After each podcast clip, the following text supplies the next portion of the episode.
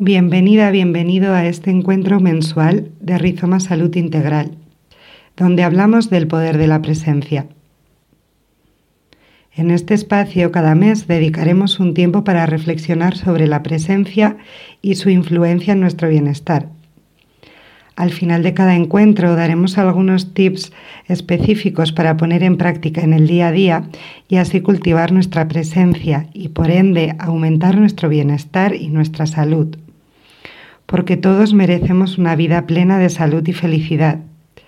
Desde Rizoma creemos que para lograrlo, cultivar la presencia en nosotros mismos y en lo que nos rodea es clave. Comenzaré con esta pregunta. ¿Qué es la presencia?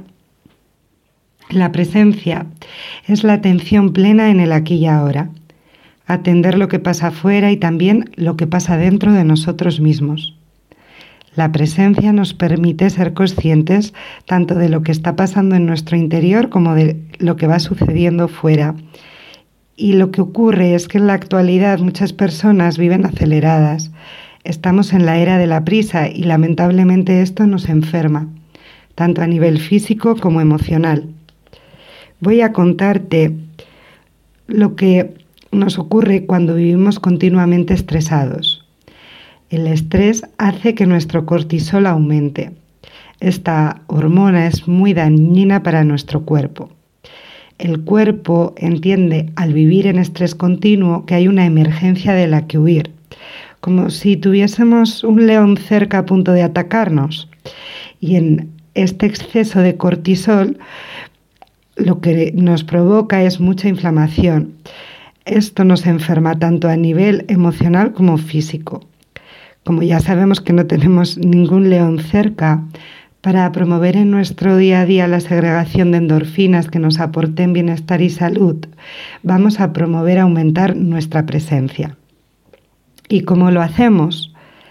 Lo primero que necesitamos hacer es reflexionar sobre cómo nos afecta el vivir estresados y esto es lo que estamos haciendo en este momento. Para profundizar más en ti, voy a pedirte que te preguntes a ti mismo, ¿vivo con prisa? ¿Cómo vivo en mi día a día?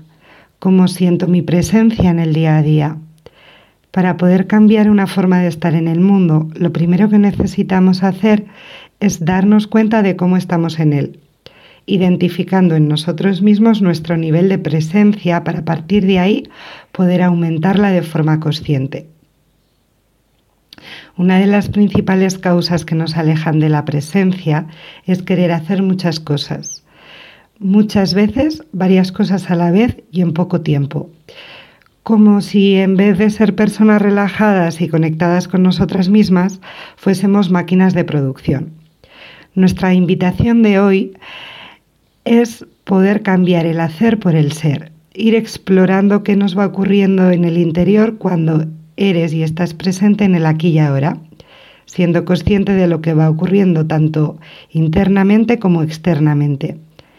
¿Qué pasa cuando apagas el piloto automático de la productividad? ¿Cómo te sientes? Te recomiendo tener un cuaderno libreta que te guste para ir gestionando tus descubrimientos y de esta forma ir generando un espacio para ir apuntando lo que te sirve y lo que no.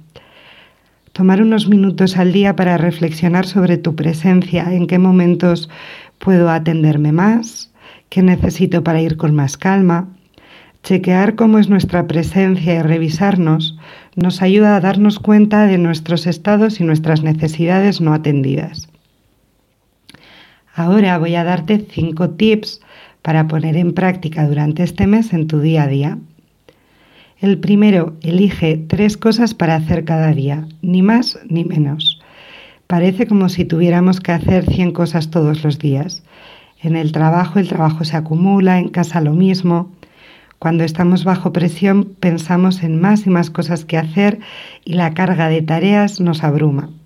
Nos estresamos y estamos bajo tensión constante. Para ralentizar la vida y liberarnos de la presión diaria, es recomendable no hacer más de tres cosas al día.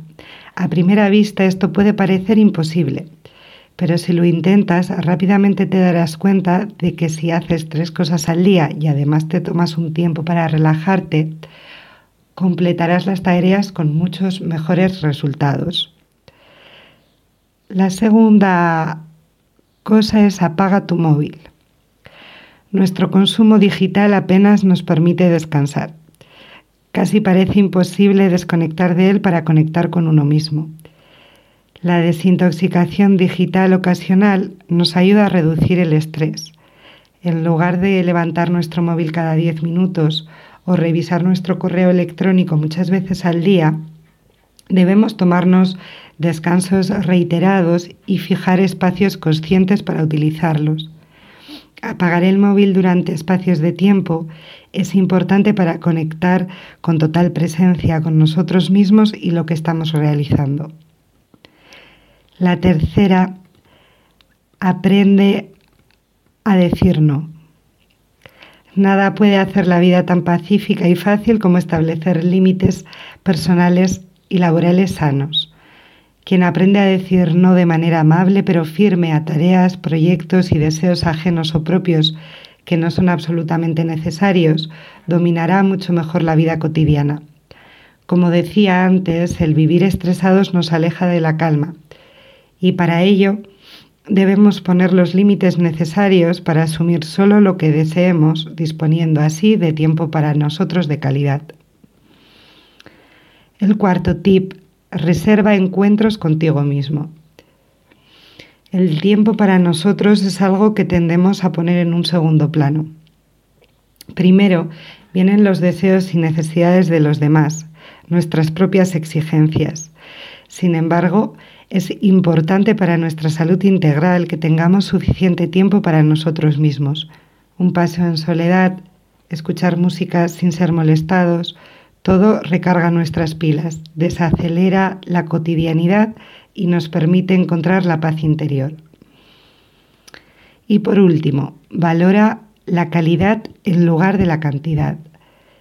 El éxito en la vida cotidiana a menudo se mide por cuánto logramos y la cantidad no nos aporta felicidad. Por el contrario, la calidad nos proporciona una satisfacción elevada.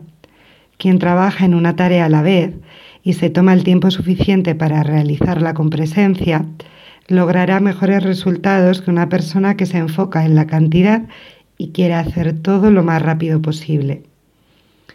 Aquí dejo la frase de menos es más. Con esto me despido hasta el próximo mes, deseándote disfrutes muchísimo cultivando tu presencia. Muchas gracias por escucharme.